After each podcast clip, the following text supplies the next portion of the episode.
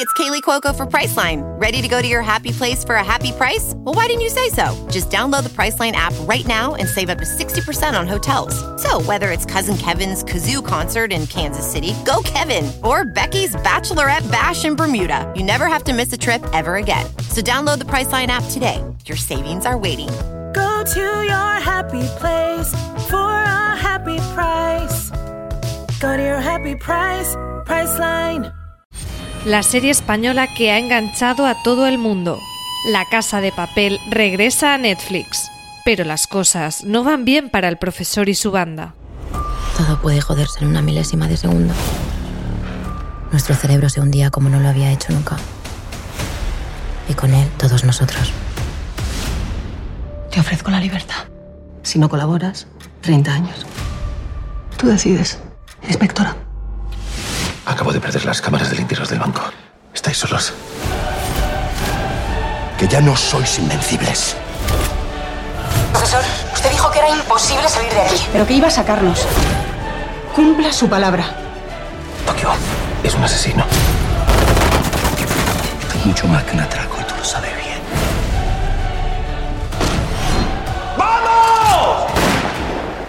La espera ha terminado. Ponte el mono rojo porque un nuevo enemigo puede poner el atraco del siglo en peligro. La Casa de Papel parte 4 ya disponible en Netflix.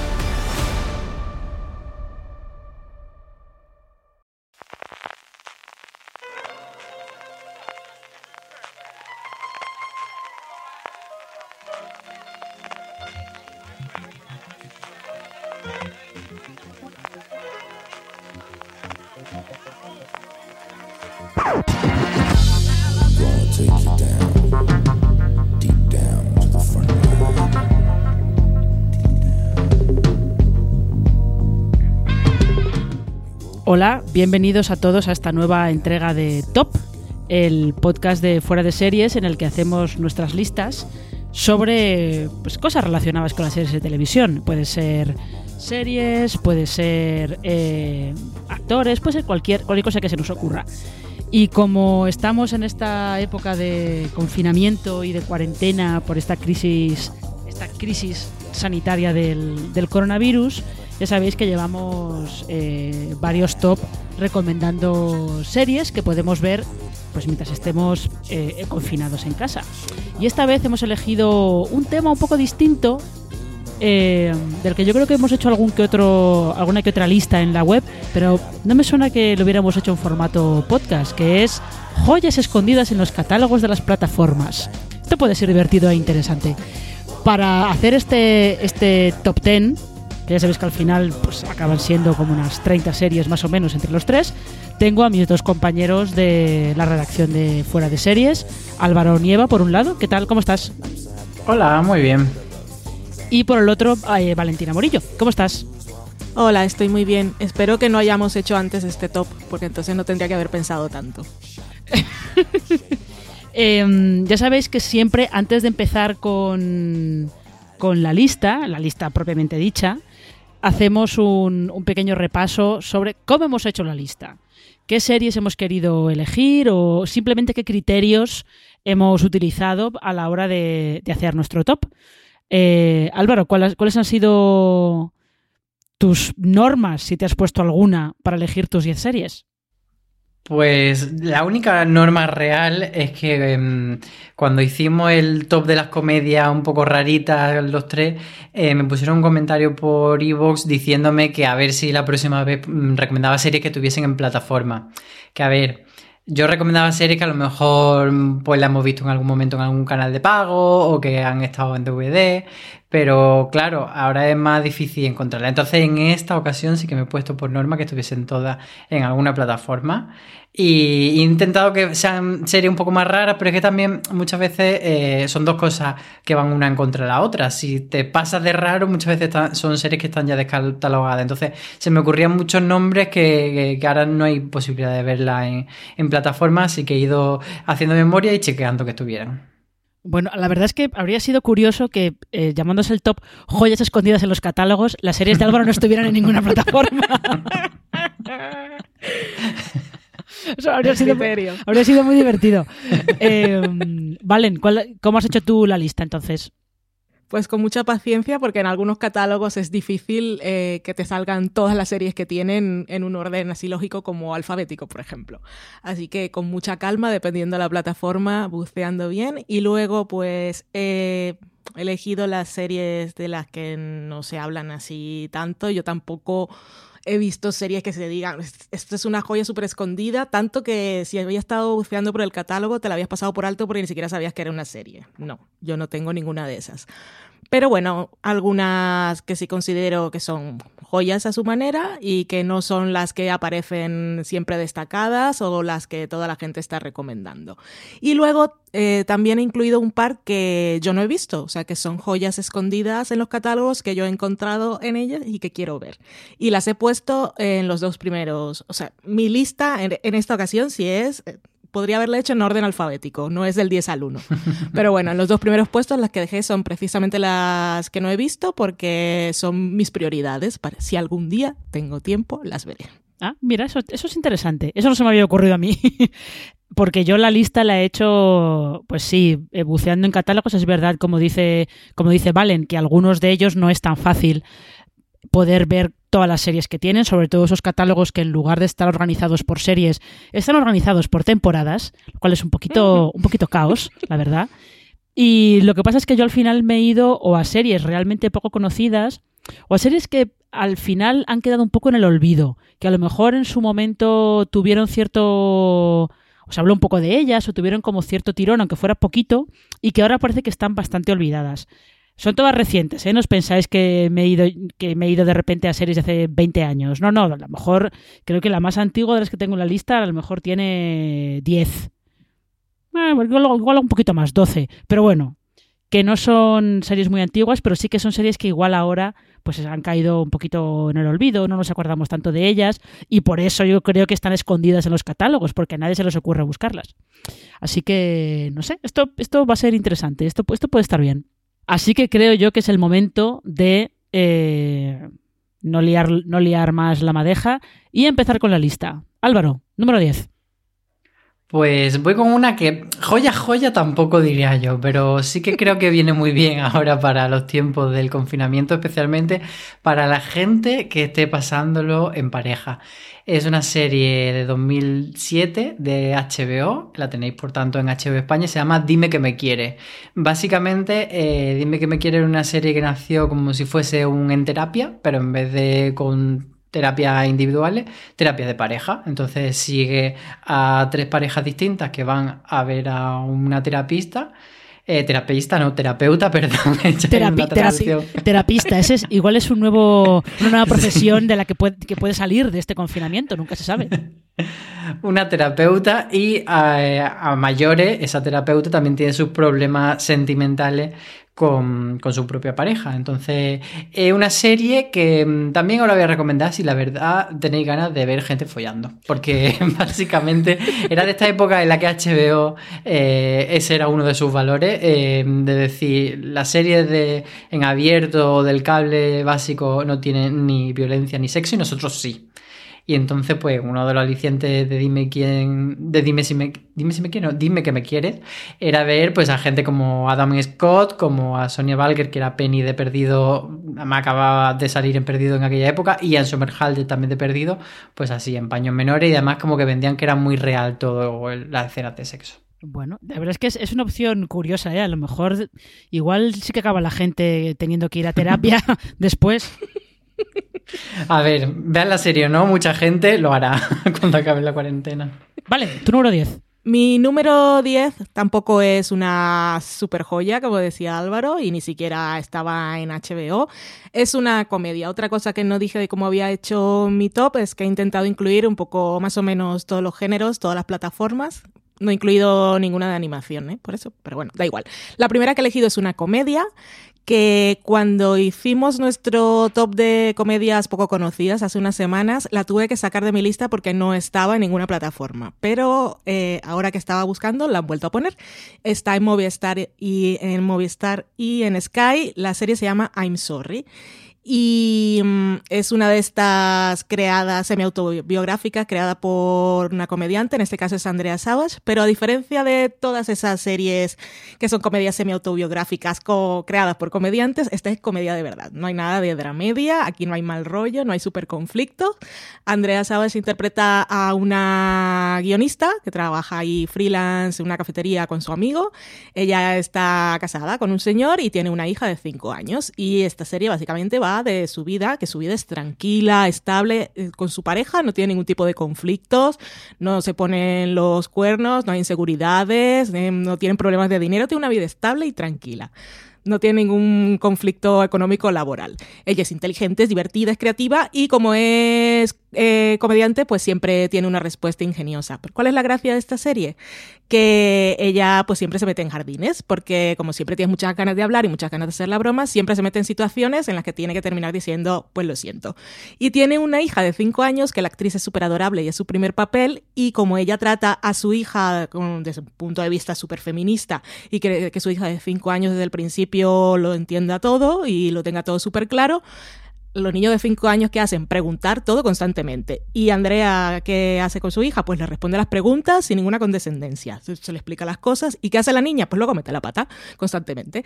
Y ella tiene que ir por ahí defendiendo, bueno, intentando resolver las cosas. Es súper divertida, es para pasarlo bien, aquí no hay problemas. Y además tiene un montón de estrellas invitadas. Sale por ahí Judy Greer, Alison Tolman, Lizzie Kaplan, Judith Light. Así que si queréis ver algo tranquilo y sin problemas, ahí os dejo I'm Sorry, que como os dije estaba en Movistar y en Sky.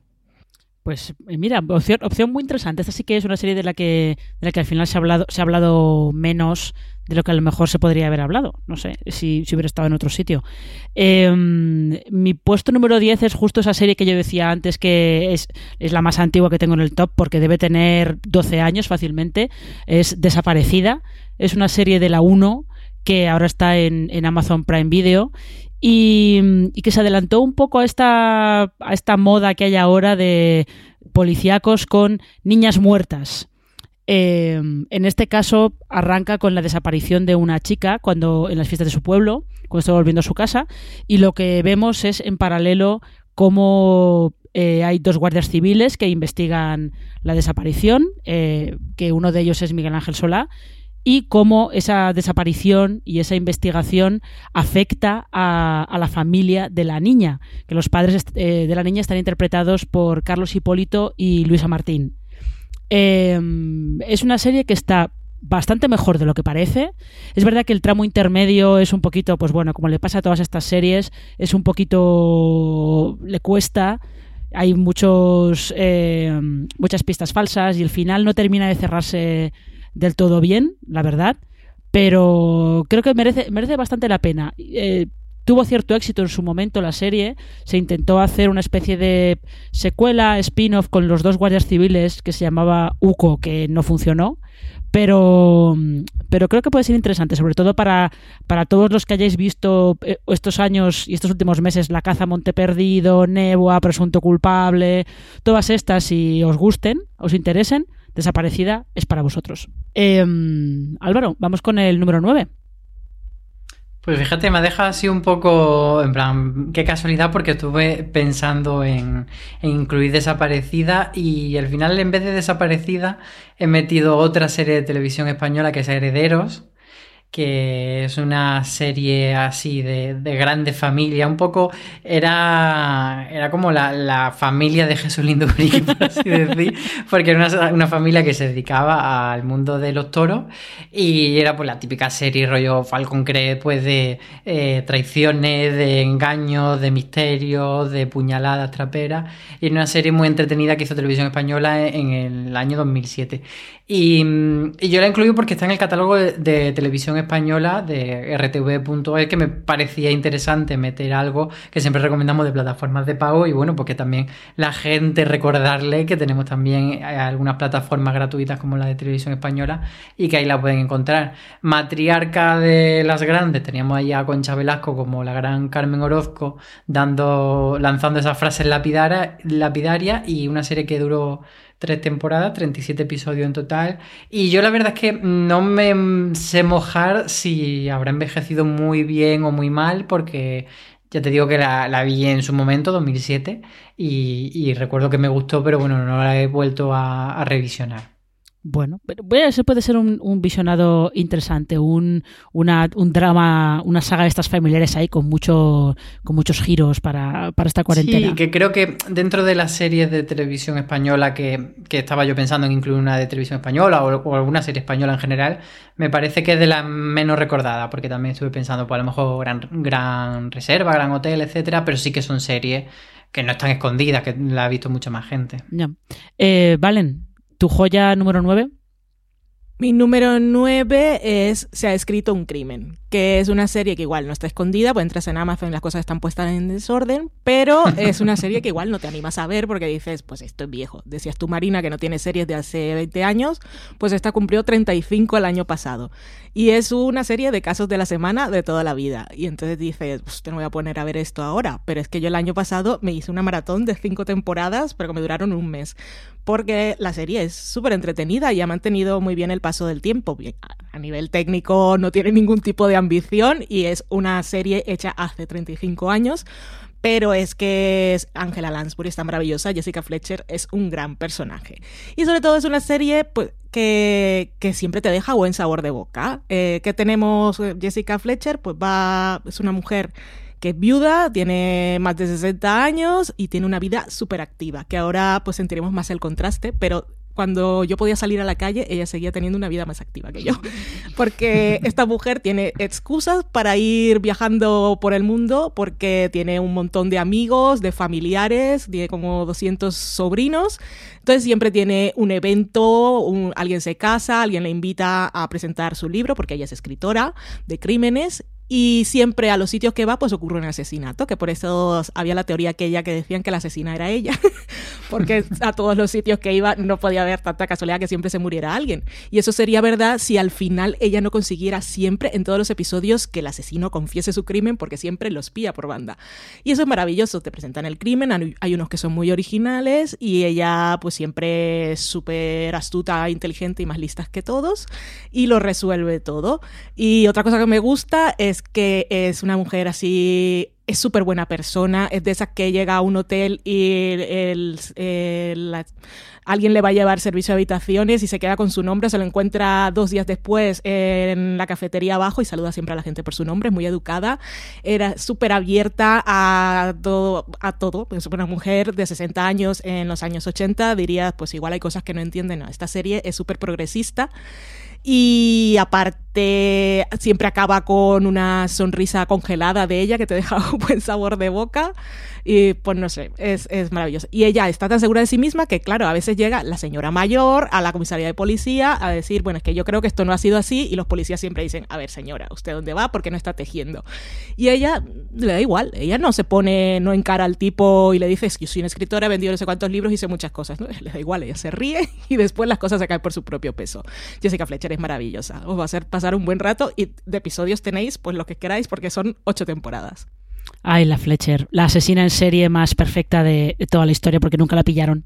Como siempre, nunca, nunca siempre encontraba otro, otros culpables, siempre salía de rositas. Uy, salen un montón de estrellas invitadas que en su momento no eran nadie y ahora son famosos. Estaba por ahí George Clooney, eh, bueno, salía Linda Hamilton, que ya más conocida, pero sale Courtney Cox, Jeffrey Tambor, mmm, Kate Mulgrew, eh, un montón de gente, mucha, mucha gente. Brian Cranston también, está muy bien. Bueno, pues ahí tenéis a, la Fletcher, se ha escrito un crimen, como la opción número 9 de Valen. Y en la mía, en mi opción número 9, esta también es, un, es una historia de policías, pero esta es un poco distinta. Esta es una serie coreana, se llama Stranger, está en Netflix y mmm, es una serie de, pues de policías, de asesinatos. Lo que pasa es que lo distinto es que eh, su protagonista principal es fiscal y es un tío un poco raro, un poco particular. No tiene exactamente Asperger, pero por ahí anda. Y lo interesante, lo, curioso de la serie es ver cómo él investiga el caso y cómo se relaciona con sus compañeros de con sus compañeros de la policía. Es un poco el toque exótico, de, de, esta lista y los capítulos son largos, os aviso, creo que debe tener como unos 16 o algo por el estilo, pero acaba enganchando justo por eso, por ver la relación que tiene este, este fiscal tan particular con, con el resto de sus compañeros en la policía. Así que ahí lo tenéis. Stranger se llama. Eh, Álvaro, número 8. Pues yo voy con una serie que se emitió aquí en España en 2018 en Movistar que se llama Fuga en Danemora, realmente una miniserie y es verdad que no es una miniserie que tampoco digamos que pasó desapercibida porque estuvo de hecho en las nominaciones de los Emmy y, Patricia Arquette, que es la protagonista, ganó el, el, Globo de Oro por esta serie, pero tampoco fue de las más comentadas del año y se quedó un poco eclipsada. Y, y, la verdad es que estaba bastante bien, eh, sobre todo por la interpretación de, de, Patricia Arquette, que es una serie que es basada en hechos reales y se mete en la piel de, de una persona real súper bien, y también de Benicio del Toro y Paul Dano, que son sus compañeros de reparto, sino bueno, pues por toda la historia que te va contando, que es bastante pintoresca. Eh, fue una fuga de esas de película que surgió, eh, que pasó en 2015, en la vida real, y, de esas que, parece que cuando las cuentan las películas no pasan de verdad. Y, y lo curioso de esa fuga es que eh, surgió gracias a que dos de los reclusos, de, además de estas cárceles eh, de máxima seguridad, pues encandilaron a, a, una pobre mujer que era la que estaba allí en, en el taller con ellos, en que hacían como, como vaqueros.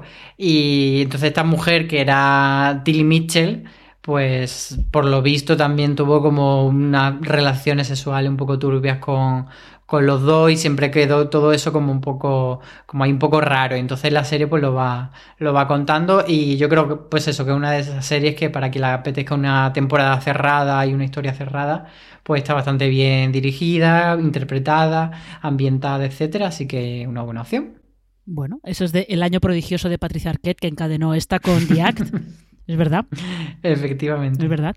Eh, y qué serie tienes tú en el en el puesto número 8 Valen pues como Álvaro, yo también tengo una miniserie que es cerrada, que está basada en hechos reales y se llama Alias Grace. Eh, está basada en un libro de Margaret Atwood, que es la autora de El cuento de la criada. Está en Netflix, eh, se estrenó en 2017 y seguramente quien no la vio en su momento la ha dejado ahí relegada, así que me ha parecido una buena oportunidad esta para rescatarla, porque la verdad que la serie está muy bien.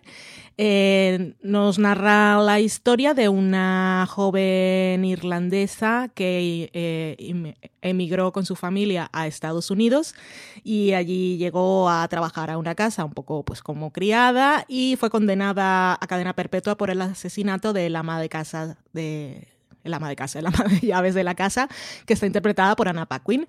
Y la historia pues nos la cuentan eh, 15 años después. Ella pues está pagando condena por este asesinato del que fue considerada culpable. Y allí aparece un señor que es psicólogo eh, y él intenta eh, él lo que quiere es eh, hablar con ella en las sesiones para un poco descifrar el misterio de esta asesina para ver si era una psicópata, psicópata o es realmente inocente. Porque después de tantos años en la cárcel hay personas que piensan que quizá ella no fue quien asesinó a esas personas y la como que les cae bien a cierta gente que está interesada en que ella salga de la prisión. Y lo que tenemos es a esta chica que es una mujer pobre, inmigrante, sin familia, sin educación, que está ahí un poco a la merced de este gran psicólogo que lo que busca seguramente es fama y escribir un libro que logre descifrar la mente de esta joven asesina. Y ella va a narrar ahora su historia porque ella decide contarle en esas sesiones solo lo que le interesa contarle. Y nosotros vamos siguiendo la historia desde su punto de vista y con todo lo que ella se calla y con su voz en off que es maravillosa porque a la protagonista la interpreta Sarah Gaddon, que está magnífica. Os recomiendo ver esta serie en versión original si podéis. Y bueno, es una serie de, época, ¿eh? que no lo he dicho. Y, bueno, básicamente eso. A mí me gustó mucho. Creo que son seis u ocho episodios, no son más. Está muy bien rodada. El final es un poquito diferente al libro y nos deja buen sabor de boca, aunque la historia tiene un poco de tragedia. Es que es, curio- es curiosa porque esta se medio estrenó muy poquito después de que se estrenara el cuento de la criada y sí que se habló un poco de ella, pero es verdad que ha caído, ha caído un poquito en el olvido. Y, mm, y es, es curioso que, fíjate, casualidades de la vida, porque en el, en el 8 los tres hemos elegido miniseries, porque yo también he elegido una miniserie para el número 8. Lo que pasa es que eh, la mía es de época también, eh, pero está basada en un libro de... Esto es un poco peculiar. Está basada en un libro de P.D. James, que lo que hace es continuar un libro de Jane Austen. Esto es, eh, se llama La muerte llega a Pemberley. Es una especie de continuación de Orgullo y Prejuicio. Y mm, lo que hace tanto el libro de P.D. James como esta, la miniserie que, que lo adapta es eh, pensar cómo serían ahora eh, Elizabeth Bennet y Mr. Darcy, que están casados, tienen hijos y viven pues de una manera pues tranquila y bien en, en su, en su casa en el campo, eh, cómo serían ellos años más tarde y sobre todo cuando se enfrentan a, a la posibilidad de que eh, un miembro de su familia esté acusado de asesinato. Eh, no es, esto no es un thriller trepidante ni es una historia de misterio realmente, aunque lo pueda parecer, sino que es eh, una disección de los personajes, de cómo son esos personajes, que es algo que realmente al fin y al cabo es la marca, la marca de la casa de P.D. James. Y mm, está en filming, esta miniserie, y yo creo que es, es bastante curiosa, sobre todo merece la pena verla por, por Anna Maxwell Martin y Matthew Rhys, que son los dos protagonistas principales, y que están muy bien. Y además eh, la ambientación, la fotografía de la serie, la iluminación que hacen solamente con velas y luz natural, merece mucho la pena verla. Así que sabéis, La muerte llega a Pemberley, se llama. Esta aquí la emitió hace algún tiempo Antena 3, si no recuerdo mal. Vamos a por el número 7. Dale, Álvaro. Pues me voy ahora a Netflix con una serie de 2016. eh, de esta época en la que Netflix, cuando hacía producciones locales, mm, tenía todavía en mente que no podían ser éxitos a nivel internacional, sino que eran series que solo iban a triunfar en determinados territorios.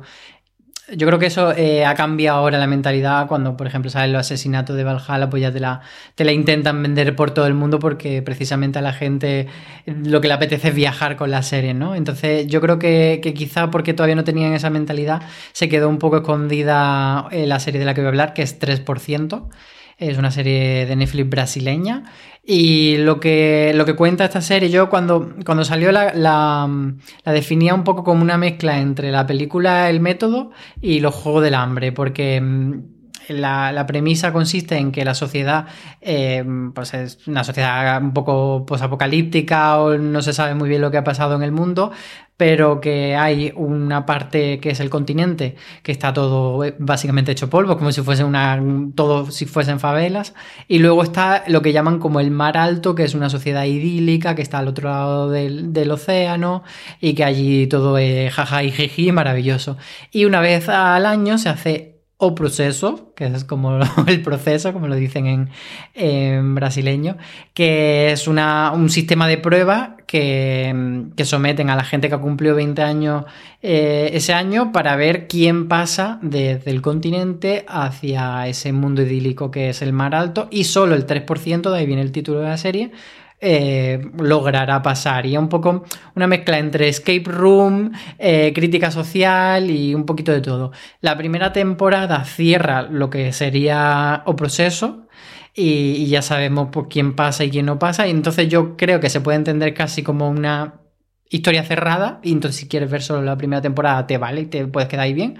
Y, pero luego hay más temporadas. Y ya, pues, te, la siguiente, bueno, no voy a contar qué pasa, pero bueno, que, amplían el universo, por así decir, de la serie y entran en juego más factores. Y, pero yo recomendaría que por lo menos a la primera temporada se le dé esa oportunidad. Bueno, esa, mira, opción, esa opción es, es interesante. Valen, ¿cuál es tu número 7? Mi número 7 es En Terapia, que ya mencionaba algo Álvaro antes cuando hablaba de Dime que me quieres. Esta es la versión. Iba a decir, la sí. buena. No, no la buena, pero no, no, la, no la versión para ver a gente en paños menores, aunque alguna cosa habrá también. Es una serie de 2008 de HBO, está en España, en HBO España, está eh, desarrollada por Rodrigo García a partir de un formato israelí. Es una serie que en su emisión fue curiosa porque emitían un episodio cada día, o sea, era emisión de lunes a viernes, un episodio cada día Y lo que tenemos, seguimos a Paul Weston, que es un psiquiatra, psicólogo, que tiene su, la consulta en su casa y en cada uno de esos días de la semana nos mostraban su sesión con, un, con uno de sus pacientes. Así que los lunes teníamos un paciente, los martes otro y así hasta el jueves. Pero el viernes era la sesión de él con su psicóloga particular porque ellos también tienen que ir a hablar un poco de sus cosas una psicóloga que además era su mentora, con la que había tenido algún conflicto en el pasado y cuyas sesiones eran, la verdad, muy interesantes. Esta es una serie de ver a gente hablando, porque es eh, el paciente entra y le cuenta su historia al señor Paul Weston y es básicamente plano contra plano, pero se desarrolla una tensión espectacular. Y vamos conociendo a cada uno de esos pacientes. Lo que tenía la serie, si la veías como la estaban emitiendo, era que igual después de haber visto la primera semana, te interesaba más un paciente que otro y entonces tenías que esperar hasta el siguiente lunes si era el paciente que te gustaba y aguantar a los demás. Pero en realidad todos eran muy interesantes. Y la primera temporada es genial, la segunda también, la tercera para mí era un poquito más floja, pero la verdad es que todos los, todas sus sesiones con los pacientes tienen algo.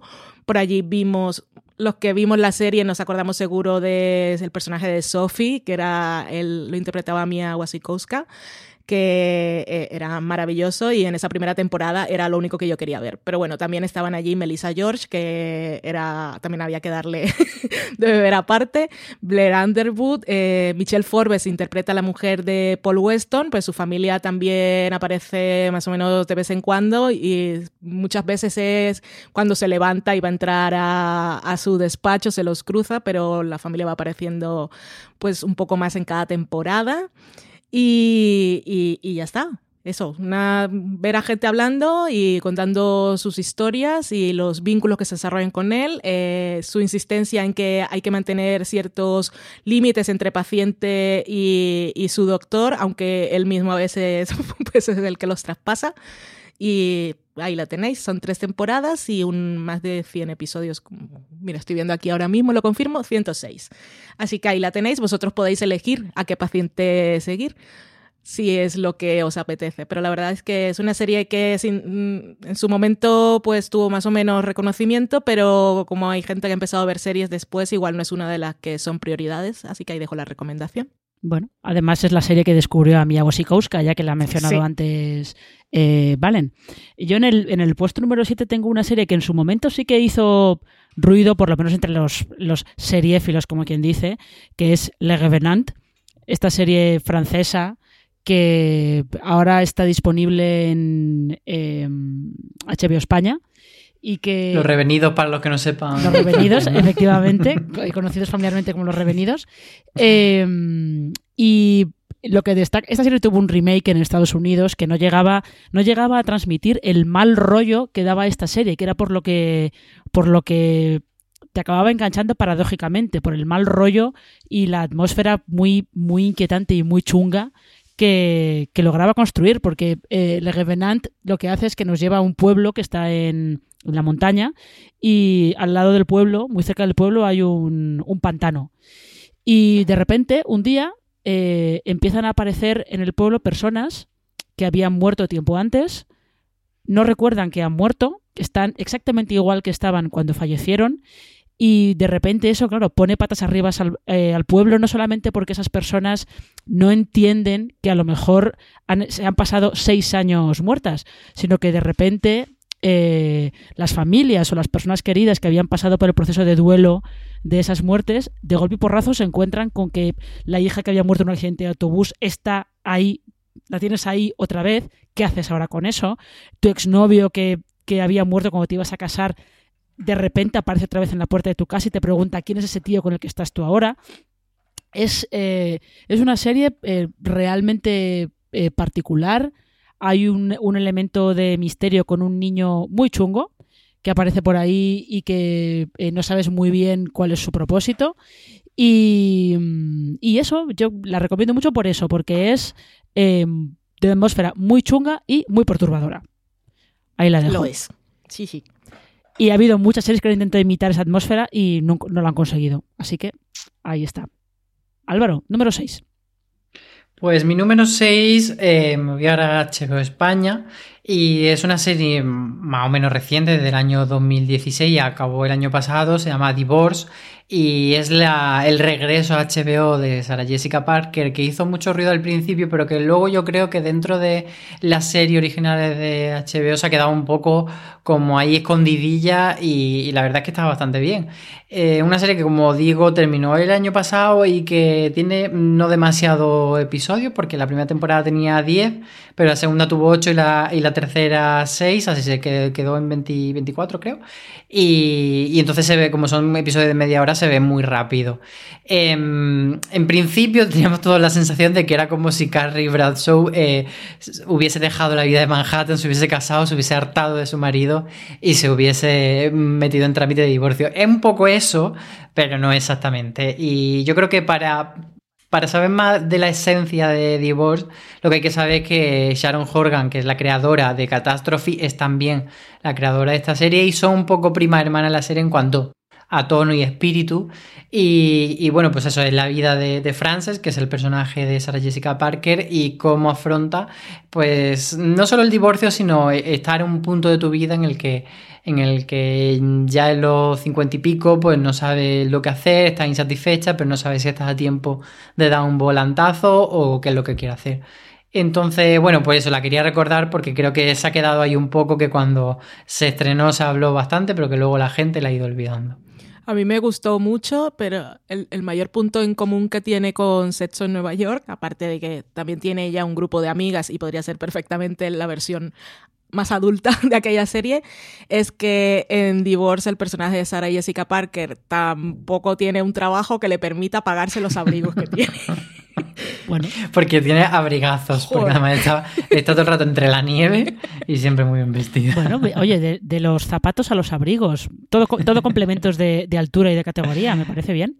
Eh, Valen, ¿cuál es tu número 6? Mi número 6 me voy a una serie de ciencia ficción que se llama Humans, podemos ver aquí en España en Amazon, Prime Video. Em, es en realidad, esta este es el remake que hizo Channel 4 de una serie que es sueca, que se llama Real Humans, en, claro, en inglés, en sueco no lo sé. No sé si la original está por ahí, yo la que he visto es el remake, que era Channel 4 y creo que era coproducción con AMC.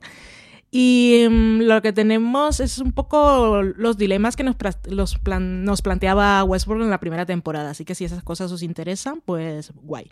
en Humans vemos un presente alternativo en el que la sociedad tiene a su disposición una serie de androides con aspecto humano hiperrealista, como eran los de Westworld, y que se llaman synths, pero estos están, los venden en los supermercados, o sea, tú los puedes comprar y llevártelos a tu casa. Y la gente lo que suele tenerlos es a su servicio, ya sea para trabajar, eh, para que les limpien la casa, para que hagan de chofer, eh, para que cuiden a los mayores, también son empleados en fábrica, vamos, son manos de obra, son objetos para la gente. Y la gente se ha acostumbrado a convivir con ellos considerándolos una cosa más. Y pues, ¿qué pasa? Que hay una que compran que empieza a demostrar a algunos glitcheos, algún bug, que dicen también los cargan y se les borran las cosas, pero a esta no se le borran y mantiene una cosa muy chunga con el señor de la casa. Y empiezan a desarrollar conciencia, tiene una mitología muy grande la serie porque luego eh, esta que está en esta casa que empieza a mostrar signos de perdón, de desarrollo de conciencia propia no es la única. Hay otros que van por el mundo que ya están unidos y están intentando armar una revolución. Luego hay toda una historia con la persona que los creó y ahí tenemos esos, esos androides que intentan revelarse, que se van a unir, van a encontrar aliados y ese tipo de cosas. Y esta serie ya en su primera temporada va mucho más allá que, que Westworld, incluso en la tercera, porque plantea unas cosas éticas, filosóficas y sobre todo legales de si hay que reconocerles los derechos como individuos a, a una inteligencia artificial que ha desarrollado y demuestra que tiene conciencia. Son cosas bastante interesantes. Tiene mucha acción, son temporadas cortas son tres temporadas, yo he visto las dos primeras que están muy bien. Eh, hay una tercera que yo no he visto y la serie fue cancelada. Así que yo no sé hasta qué punto llegas a la tercera y dices me quiero morir. Pero sobre todo la primera vale mucho la pena y yo la recomiendo. Bueno, ahí está. El título de la serie sueca, eh, mal pronunciado, porque no sé cómo se pronuncia en sueco, era Acta Maniskor. Eso, eso, es verdad. Yo también lo estaba buscando mientras y no, no era capaz de. No sé cómo se pronunciará. No me he ¿eh? atrevido. Pronuncia- seguramente se pronunciará Octa Maniskur o algo por el estilo. Perdón por, eh, por esa mala pronunciación del sueco. Eh, mi número 6 es para una serie australiana que está en Netflix. Esta inicialmente era una miniserie, pero luego le dieron una segunda temporada. Se llama La ciudad secreta. Yo he visto solo la primera temporada, con lo cual no sé por dónde continúa. Eh, la protagonista de la serie es Anna Torf, que seguro que todos los que vieron Fringe la recuerdan perfectamente. Y si no, pues quienes hayan visto Mindhunter la recuerdan de ahí, por ser la, psicóloga de ese trío que, que monta esos perfiles de asesinos en serie. Y en la, la ciudad secreta ella es periodista y sigue un tema eh, sobre unas relaciones entre China y Australia que va desenterrando una conspiración a muy alto nivel que va tocándola a ella al principio es indirectamente, pero luego cada vez más directamente. Entran ahí unos, eh, unos temas de eh, si hasta qué punto el gobierno se deja controlar por, por la prensa eh, o se puede actuar en aras de, mm, de una seguridad nacional siendo completamente eh, secreto. Es muy adictiva, realmente está muy bien y como digo tiene dos temporadas. La segunda no sé qué tal estará, la primera está es muy recomendable y está en Netflix. La ciudad secreta se llama. Eh, igual alguien la puede conocer por su título original que es Secret City. Ahí la podéis encontrar.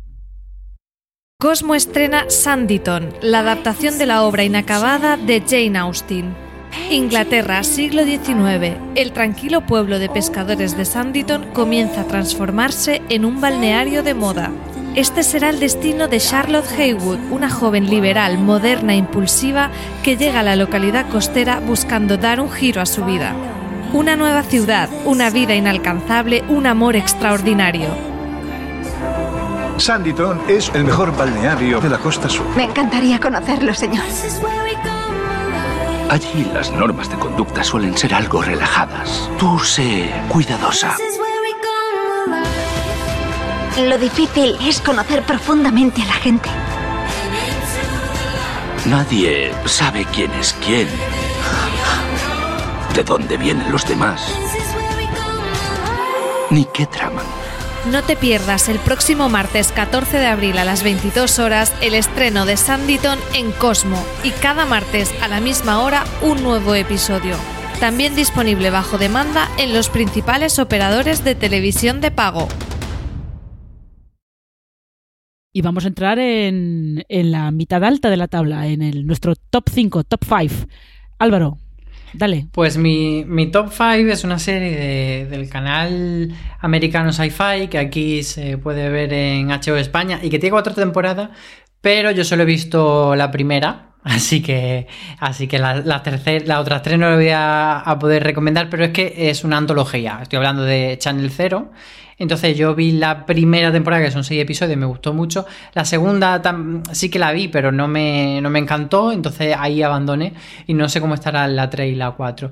Pero yo lo que quiero recomendar como si fuese una miniserie, pues ese Channel Zero Candle Cove, que era la primera temporada, que lo que hacía era eh, pues reinterpretar los creepypasta, que son como una especie de leyenda urbana de internet, en concreto en la primera temporada eh, hacía alusión al Slenderman y, y la trama estaba también relacionada con una eh, muerte de niño así muy misteriosa y un programa de televisión con unos muñecos que daban bastante yuyu. Y entonces hay un personaje que está digamos un poco traumatizado por su infancia que vuelve a su casa a donde surgieron todos esos asesinatos y empiezan a pasar cosas rarunas eh, que es un personaje que, que está interpretado por Paul Schrader y yo creo que la trama es bastante, bastante guay y que mantiene durante esos episodios tanto la intriga como el mal rollo porque una serie que es ver que a quien le apetezca una serie de miedo, miedo, miedo, pues yo creo que, que esta se lo ofrece en la línea de las temporadas chungas de American Horror Story. Y nada, es una serie que, que está desarrollada por Nick Antosca, que es un guionista que, que estuvo trabajando antes en Aníbal. Y bueno, pues eso, que me parece bastante interesante. Daba mal rollo la primera temporada. Yo puedo dar recomendación de las otras tres, pues yo he visto las cuatro temporadas. A mí la que más me gustó fue la segunda, sobre todo a nivel visual. A mí la primera me daba mucho asco por las cosas de los dientes, me daba mucho, me daba cosica. Y la tercera me daba más asco aún. Mm, la cuarta estaba guay. La verdad es que todas, todas tienen su aquel y podéis empezar a, a, ver si en los dos primeros episodios de cada temporada nos dice o nos va o os da asco cualquier cosa, podéis probar con otra, pero la verdad es que las cuatro temporadas están bien. Eh, pues sigue tú, ¿vale? Número 5. Mi número 5 es una miniserie británica, se llama River, está disponible en Netflix. Yo tengo muy buen recuerdo, no sé si la, si la viese ahora me parecería que está también también. Pero bueno, siendo una temporada corta y si os gustan las series británicas y los dramas policiales, pues yo creo que podéis probar. Eh, está creada por Abby Morgan, que es la creadora de The Hour, que es otra serie que también podríamos considerar una joya escondida y que yo no he visto, así que me la apunto, eh, que también es guionista de la película Shane. Y aquí tenemos de protagonista al señor mayor de los Skarsgård, a Stellan, que um, interpreta a un policía que tiene como apellido River, que es lo que da nombre a la serie. Él es un detective de la policía de Londres que, bueno, como todas estas cosas, está traumatizado por el asesinato de la que era su compañera en, en la comisaría, que está interpretada por Nicola Walker. Eh, pero esta serie no va del señor torturado que es borracho y se va por ahí y que es una mala persona y ese tipo de cosas, sino que es una serie que se adentra mucho en la psique del personaje y que es como muy emotiva, está muy bien rodada y ese trauma de esa compañera que él perdió y por la que se siente un poco responsable y que luego él va a investigar qué fue lo que realmente pasó, es un poco el caso de la temporada, él digamos que... Mm, eh, la presencia de ella la sentimos todo el tiempo, no a través de flashbacks, sino como manifestaciones en la cabeza de este señor, que él eh, ve personas que han muerto, que son importantes para él, como ella, y entonces así él siempre está ah, manteniendo un diálogo con, con, esta que era su compañera. Es una serie que más que de acción y de cosas policíacas es como muy melancólica y muy triste, y eh, así se siente mucho la soledad, y él tiene que fingir un poco ese duelo, no, no lo aparenta ante el resto de sus compañeros, pero él quiere demostrar que está bien para seguir trabajando. Y, recuerdo, recuerdo hoy planos y secuencias y cosas como que eran como eso, muy, muy emotivas, que me sorprendió mucho en un tipo de serie que pues suele tener unos clichés bastante marcados. Así que ahí está, River en Netflix. Muy bien. Yo, The Hour yo sí que la he visto y la recomiendo mucho. Está muy bien. No sé ahora mismo dónde está disponible, ¿eh? pero... Creo que está en Amazon. Es probable.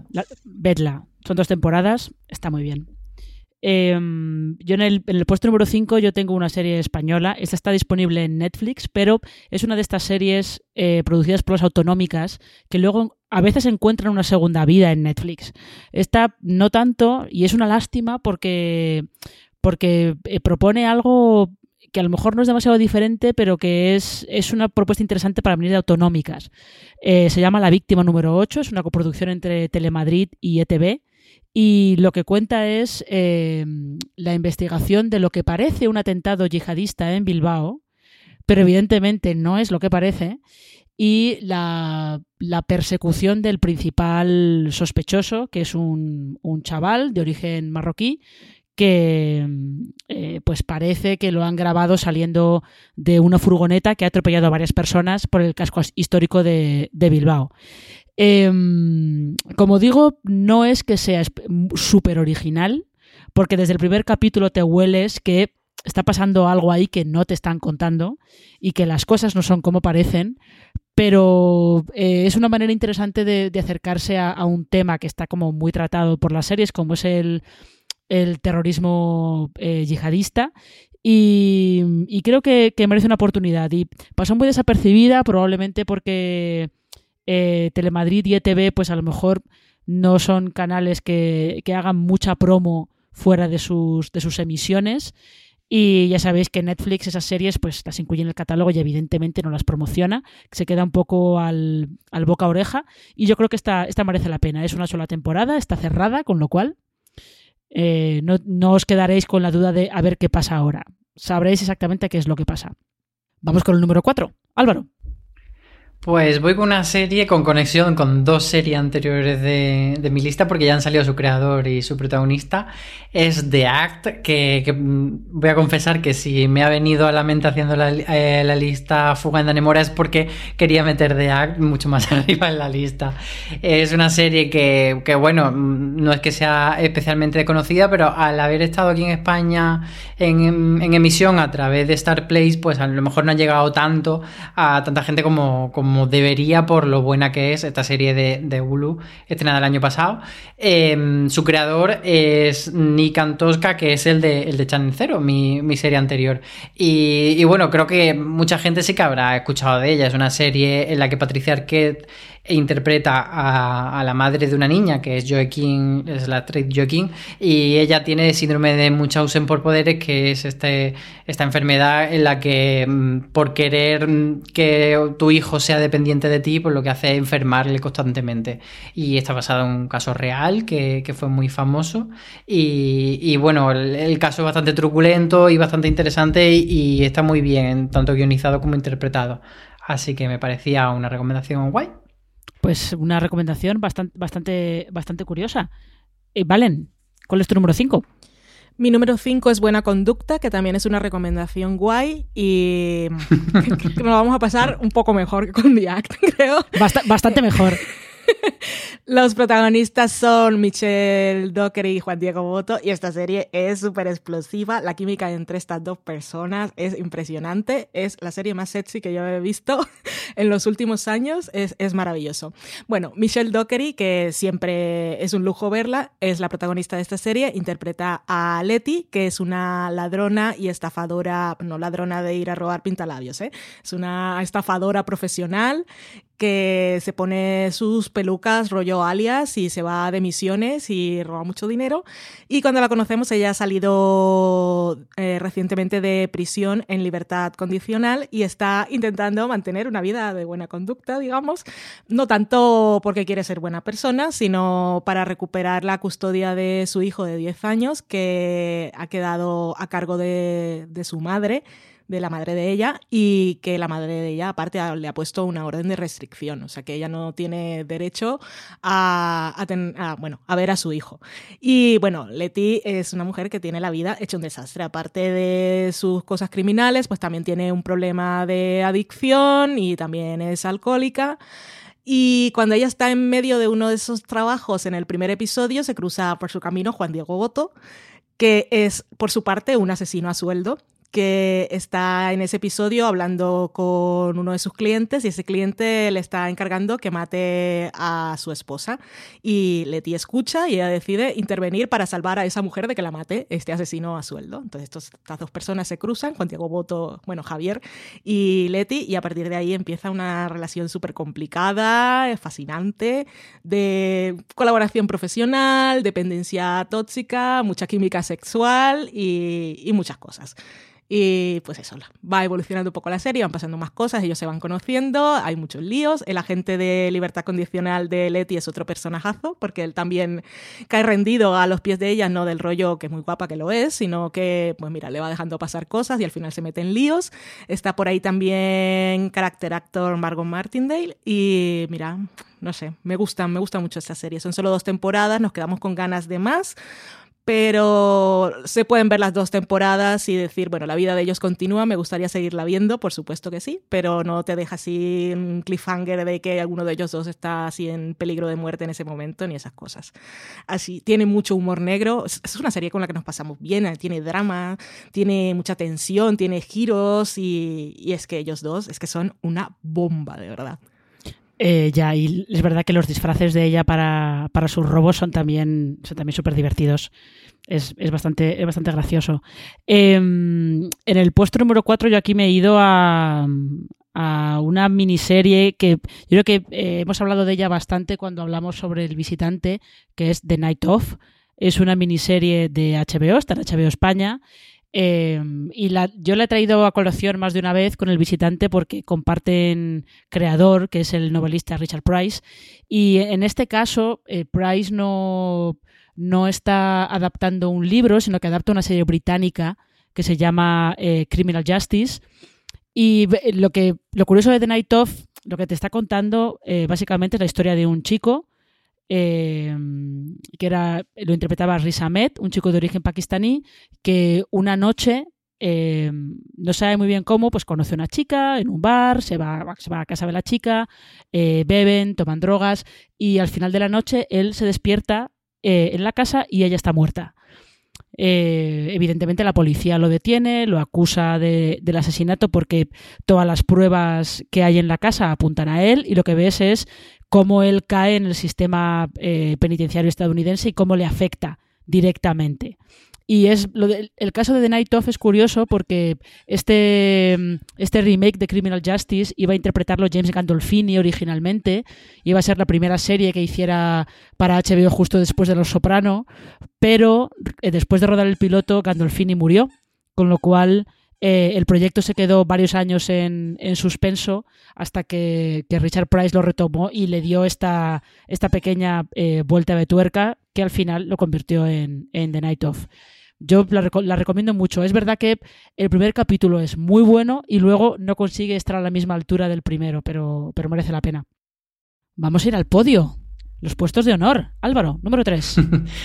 Pues mira, antes Valen ha dicho que había intentado hacer eh, un poco de todos los géneros, pero no le había entrado la animación, así que vengo yo a, a socorrerla con Gracias. una serie de animación. Eh, en este caso, una original de Netflix que se llama El Príncipe Dragón y yo creo que no se ha hablado mucho de ella. Es una serie que lleva ya tres temporadas y, mm, y es una serie eh, para todos los públicos, pero yo creo que es de esas para todos los públicos que puede ver mm, la gente adulta sin, sin, sentirse que está viendo cosas de niños que no le apelan. Eh, una serie de fantasía medieval con magia, etcétera, pero yo la destacaría sobre todo ahora que Netflix ha sacado la de Carta al Rey, que es tan genérica, absurdamente genérica e insultantemente genérica. Me parece que el Príncipe Dragón sí que desarrolla una mitología bastante chula. Al final eh, una serie de unos niños que tienen que escapar, etcétera. Bueno, eh, creo que tampoco hace falta contar demasiado de la trama porque si te gusta eh, la fantasía medieval vas a entrar y si no, no. Eh, lo que sí que destacaría es que mmm, recuerdo que cuando empecé a verla el primer capítulo no me enganchó tanto, o sea, que pediría que a quien la apetezca le dé como dos, tres capítulos, son de media hora. Así que yo creo que, que cuando entra un poquito más en, en, crear los personajes que se hacen querer y en, y en lo que es la historia y la mitología que se va desarrollando y se va expandiendo mucho, es cuando la verdad que, que le coge el gustito del príncipe dragón. Bueno, hay que ver, o sea que a Álvaro le ha encantado Carta al Rey. Nos ha quedado bastante claro. Sí. eh, Valen, ¿cuál es tu número 3? Mi número 3 es Daños y Perjuicios, Damages, que me enteré hace poco que la teníamos eh, disponible a la carta en España. Se puede ver en Amazon, son cuatro temporadas. Es una serie de 2007 que tenía como protagonista a Glenn Close. En aquella época no era lo usual tener a actrices de cine interpretando protagonistas, aunque ella ya había aparecido como secundaria en The Shield eh, que era una serie de la misma cadena FX en, sus primeras temporadas, no de Shield, siempre fue de FX, sino Damages que luego tuvo que cambiar porque la cancelaron. Eh, pues eso, Glenn Close como protagonista, que eso ya es maravilloso. Eh, la serie que nos cuenta, pues tenemos como la primera, el primer personaje que vemos es Ellen Parsons, que está interpretado por Ross Byrne. Ella es una joven abogada que es contratada, eh, ella misma se sorprende, para trabajar en un prestigioso, prestigioso despacho que está comandado por Patty Hughes, grandísimo personaje, que es el que está interpretado por Glenn Close. Y van a trabajar juntas en un caso mediático súper importante, de alto nivel, que sale en todos los medios a nivel nacional, contra un multimillonario que está interpretado por Ted Danson, que está acusado de tráfico de información y que con, este, con esta información privilegiada que él tenía, esto derivó en la pérdida de los ahorros de miles de personas.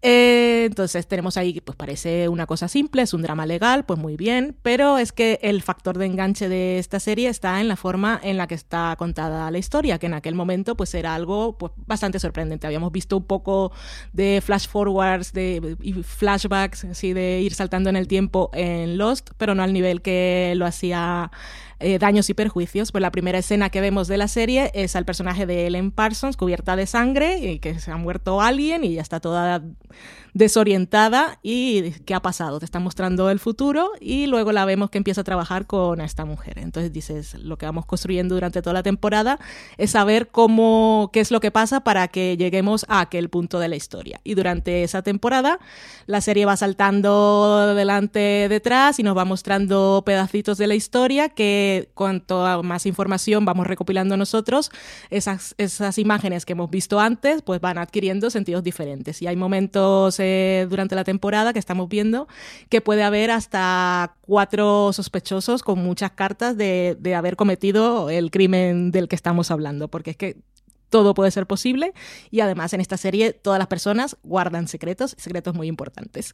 Y pues en el resto de temporadas siempre hay un caso, un caso para toda la temporada y se mantiene el juego este narrativo, pero lo más importante siempre es la relación entre los personajes de Ross y de Glenn Close y cómo van traspasando líneas para conseguir lo que quieren, sobre todo el de Ellen Parson, porque Glenn Close desde el principio nos la presentan como una mujer dispuesta a conseguir lo que quiere, déspota, cruel y todo lo lo peor que podemos imaginar, pero también vamos descubriendo otras facetas de su, personalidad. Algunas temporadas funcionan mejor que otras, pero tenemos actorazos, aparte de esos que dijimos, por ahí también se pasan Jod Goodman, eh, Timothy Olyphant, mm, señor este, no sé cómo se pronuncia, Selkio Ivanek, Marcia Gay Harden, William Hart, pues bueno, eh, actorazos y personajes muy muy potentes. Es una serie de estas que te enganchan, es un thriller al final y es bastante entretenido y, está muy bien ver a una mujer sin escrúpulos como Patty Hughes, que en aquella época no era lo acostumbrado, sobre todo en las series de dramas. Teníamos antiheroínas, pero sobre todo en dramedias.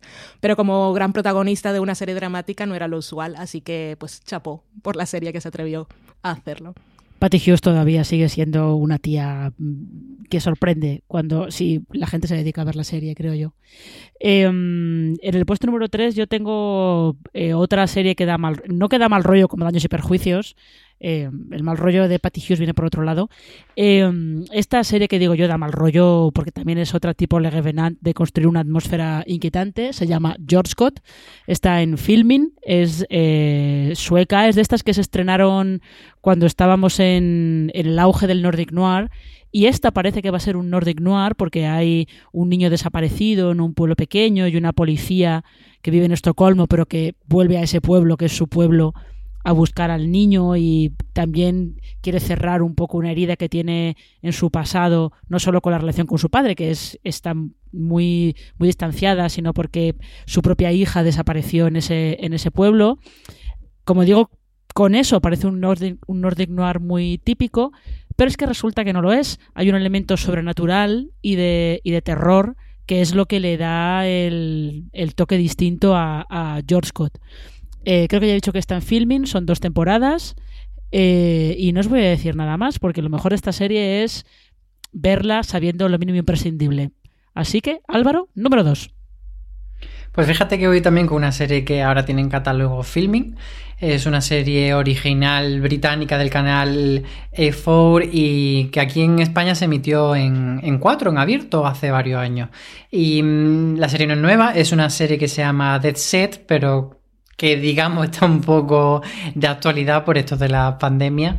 Y, es una serie, además de un guionista muy desconocido, que se llama Charlie Brooker, que tiene una serie muy desconocida que se llama Black Mirror, pero era la serie de Charlie Brooker antes de hacer Black Mirror.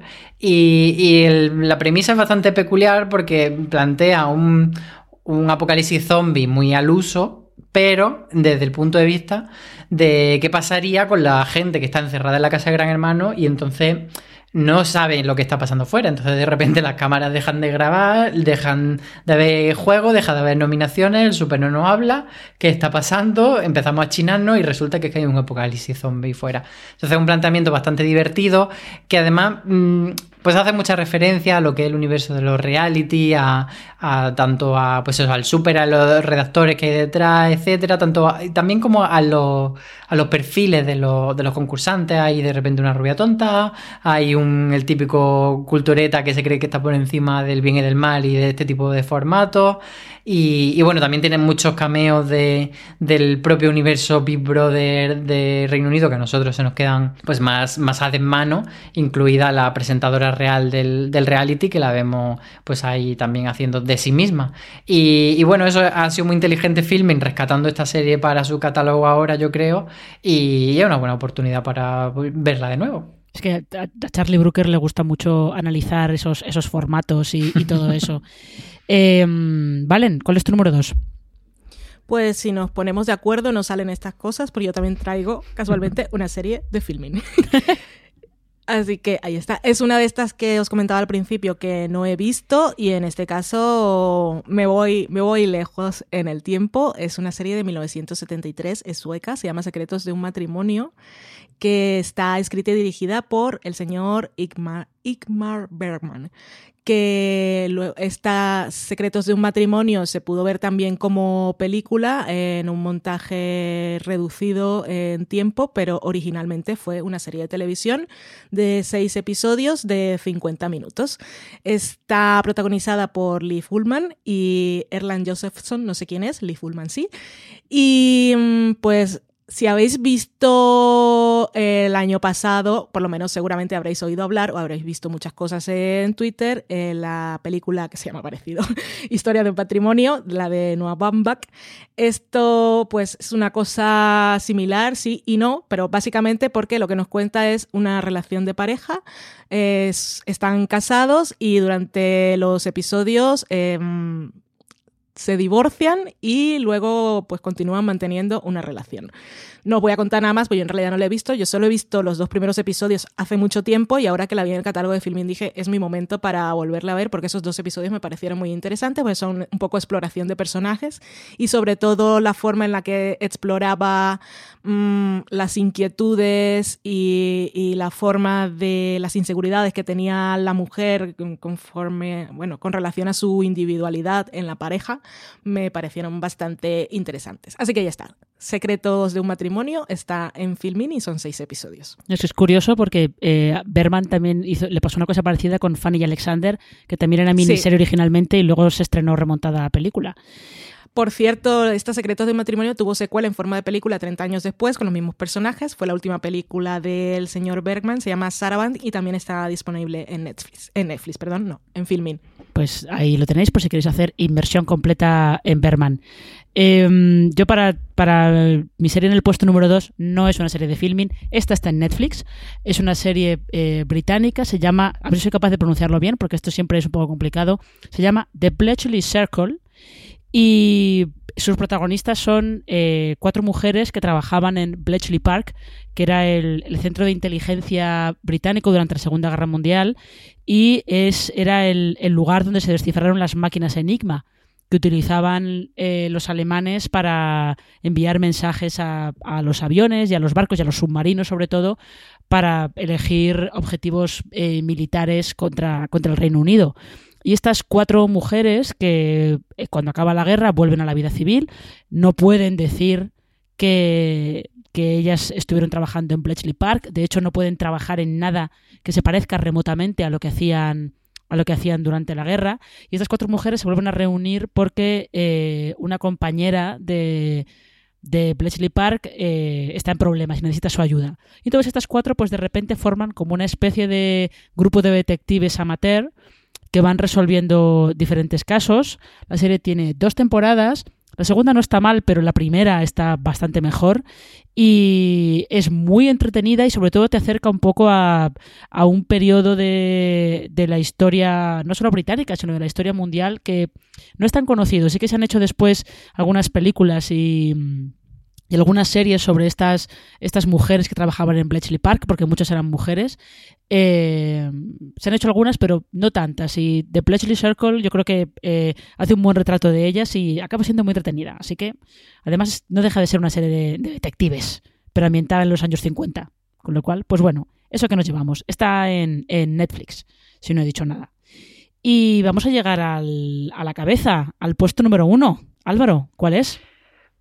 Pues sigo con HBO España, con una de esas series que creo que no tienen quizá la- el, el reconocimiento que se merecen, porque dentro de todo ese universo de, de series tipo The Wire, Los Sopranos, etcétera, clásicas de HBO, eh, Big Love, que es la, la que voy a, poner en mi número uno, creo que se ha quedado un poco atrás y, la verdad es que me parece que es una serie que está bastante bien.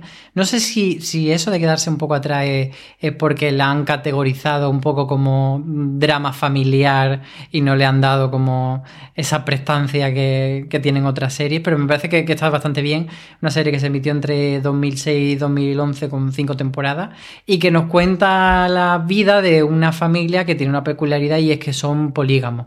Eh, eh, ellos viven en Utah, que es un lugar donde hay un estado de Estados Unidos donde hay bastantes mormones y dentro de los mormones no todos, de hecho hay mormones que están en contra de la poligamia, pero hay algunos que sí que la practican y el caso de la familia Henriksen, que empieza como un matrimonio normal, pero cuando la esposa de Bill eh, tiene cáncer y, y pierde la posibilidad de tener hijos, deciden eh, abrir el matrimonio a una segunda esposa que es eh, Nikki, que está interpretada por la maravillosa Chloe Sevigny, y luego más adelante meten a Margine, que es Jennifer Goodwin, a la que recordaremos como Blanca Nieves de Once Upon a Time.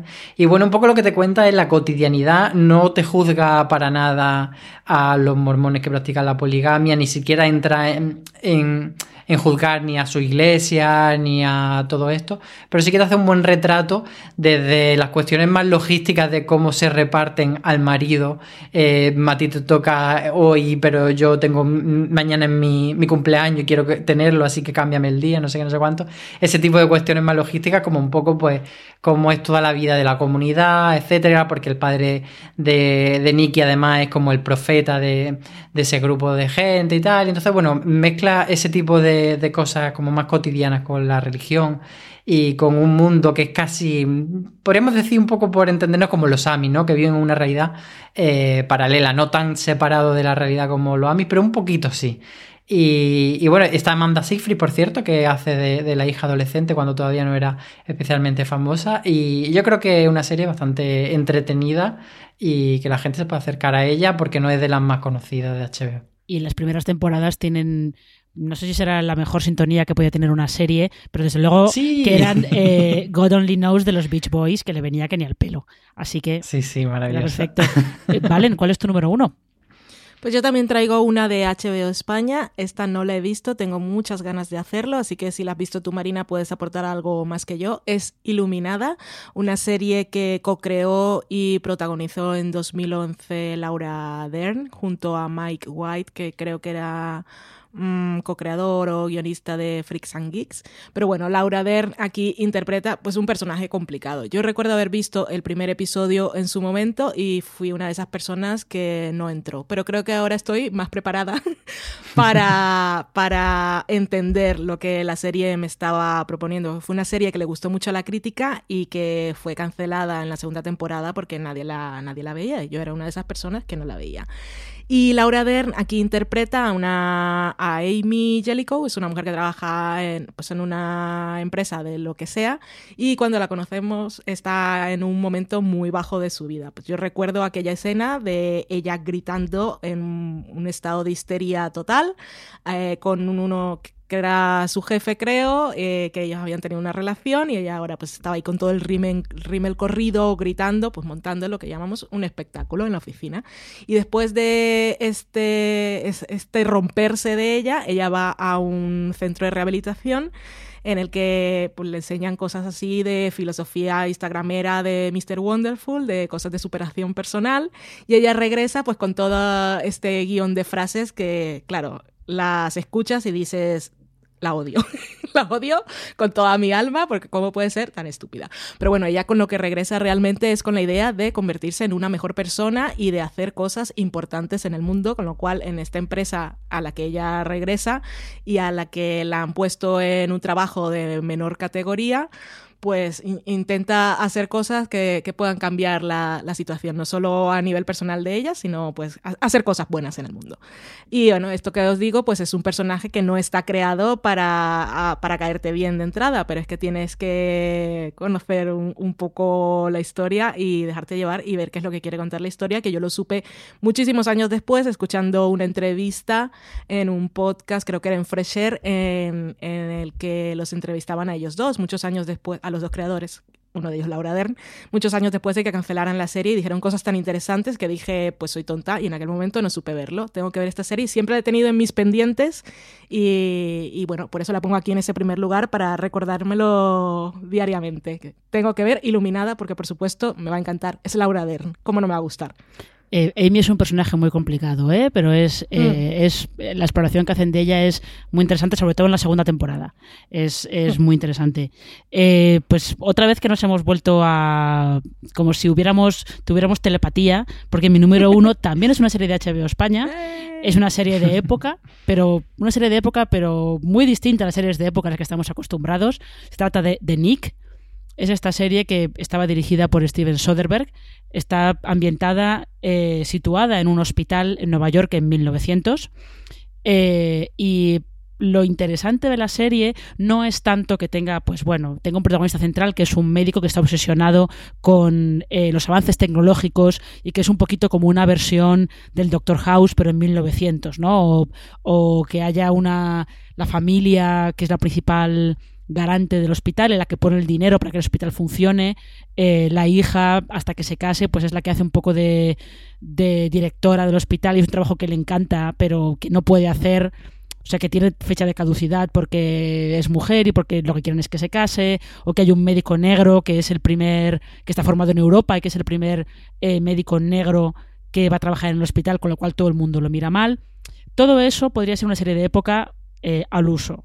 Lo diferente de Nick es cómo está rodada, porque está rodada como si fuera un documental, pero un documental de 2015, creo que es cuando se estrenó la serie. Eh, está rodada de tal manera, te mete tanto dentro del hospital y dentro de lo que pasa. Sobre todo hay un séptimo episodio en la primera temporada en el que te muestran una revuelta y un linchamiento, varios linchamientos, que parece que estés dentro del episodio. Lo interesante de Nick es eso, cómo está rodada. Está rodada, es una serie ambientada en 1900, rodada como si lo que estuviéramos viendo transcurriera en el, siglo XXI. Y creo que por eso merece mucho la pena. Solo son dos temporadas, también fue cancelada, pero eh, tiene un cierre que se puede considerar como definitivo. Así que no pasa nada, no hay ningún problema. Para quienes tengáis alergia a ver series canceladas por si, Dios mío, que me dejan sin final, no pasa nada. The Nick tiene un final. Eh, y con esto hemos llegado a nuestro final, al final de, nuestro top 10. A mí no se me ha quedado ninguna fuera, yo tenía estas 10 y estas 10 han entrado. No sé si vosotros teníais alguna, alguna serie que se os ha quedado fuera por la razón que fuera, Álvaro. No, estuve dándole mucha vuelta a llegar hasta, hasta el número 10, así que cuando llega el 10 eh, cerré y creo que nos ha quedado un poco bastante apañadito, la verdad. Sí, Valen, ¿tú tenías alguna que se te hubiera quedado fuera? No, yo como Álvaro, llegué al 10 y dije, bien, lo he conseguido. Por lo menos tengo 10, pero me ha gustado porque no hemos repetido ninguna, así que ahí tenéis 30 series, no está sí, mal. Tenéis 30 series que podéis ver si queréis. Muy variaditos. Y además, exactamente, como dice Álvaro, muy variadito. Eh, tenemos otros, otros temas en, en, los podcasts y en la web, también con recomendaciones de series para ver durante, durante estas semanas. Eh, tenemos un, otro top sobre comedias no tan típicas y tenemos también recomendaciones diarias de series dentro de, un, una sección que le hemos llamado FDS Cuarentena.